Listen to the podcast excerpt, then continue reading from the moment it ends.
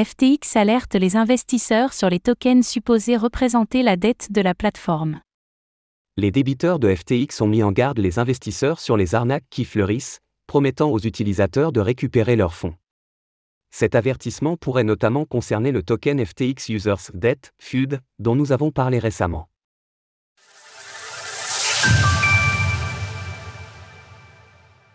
Les arnaques visant les utilisateurs de FTX fleurissent les débiteurs en charge de la faillite de FTX ont alerté les investisseurs sur les éventuelles fraudes qui pouvaient émerger autour de la dette de la plateforme.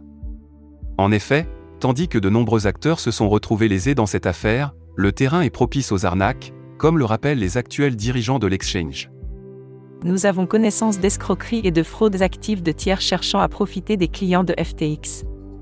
Veuillez noter que ni les débiteurs de FTX ni aucun de leurs agents ne vous demanderont de l'argent, des frais, des paiements ou des mots de passe pour vos comptes dans le cadre du retour éventuel des actifs des clients. En cas de doute, FTX encourage à écrire à l'adresse suivante, pour savoir si telle ou telle sollicitation est légitime ou non, inquiry.ftx.com. Le token fut prétendument lié à la dette de FTX est-il visé?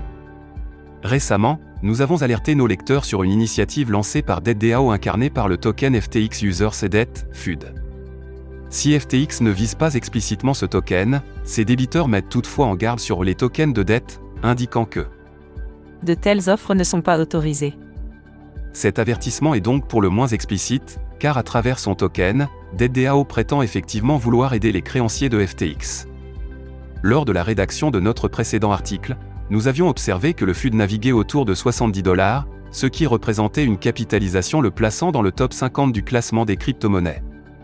Après moins de trois jours d'existence, cela incitait à se poser des questions, et sans surprise, le prix du token s'est depuis effondré, s'échangeant actuellement à un peu plus de 15 dollars.